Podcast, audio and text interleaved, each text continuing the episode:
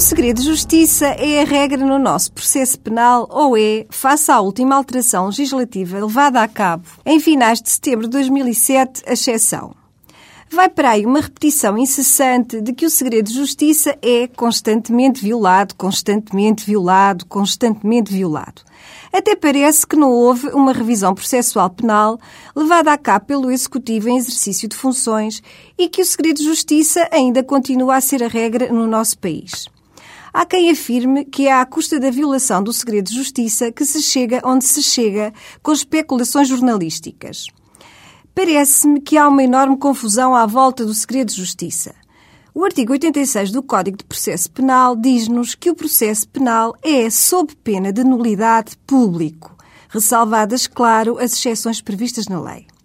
O segredo de justiça só é decretado pelo juiz de instrução a requerimento do arguído, do assistente, do ofendido e, ouvido, o Ministério Público. Se alguém vem requerer a sujeição do processo ou de alguma parte do processo que se encontra em inquérito a segredo de justiça e o Ministério Público, nos termos da lei, nomeadamente do artigo 86, número 3 do Código de Processo Penal, entende que os interesses da investigação ou dos direitos dos sujeitos processuais o justificam, pede a validação dessa determinação de sujeição a segredo de justiça ao juiz de instrução criminal. Não sendo assim, o processo é sempre público durante a sua investigação.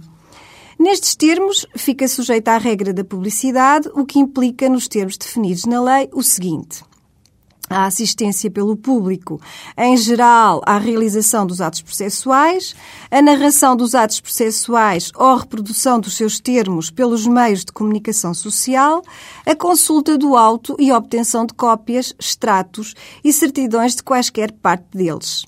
Há ainda que ter em conta que, podendo ser decretado o segredo de justiça pelos prazos legais, este não impede a prestação de esclarecimentos públicos pela autoridade judiciária quando forem necessários ao restabelecimento da verdade e não prejudicarem a investigação.